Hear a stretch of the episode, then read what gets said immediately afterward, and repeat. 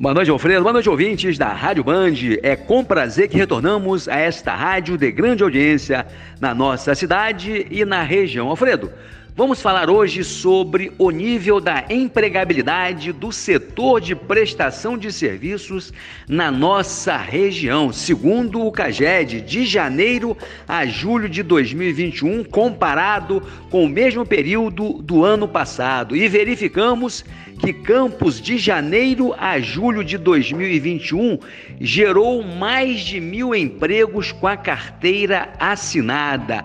Macaé, no ano passado, neste mesmo período, perdeu 5 mil postos de trabalho por conta daí da pandemia, do Covid-19, por conta da retração da economia nacional o setor de petróleo ele teve uma queda significativa. Por conta deste fenômeno, Macaé perdeu quase 5 mil, como nós falamos. Mas vamos falar agora o quantitativo efetivo que Campos gerou agora de janeiro a julho de 2021. Campos abriu 1.181 postos no setor de serviço. O setor de serviço é o setor da saúde, das escolas, das universidades, das locadoras de veículos, do setor logístico. Então, Campos ficou muito bem aí, segundo os números do CAGED.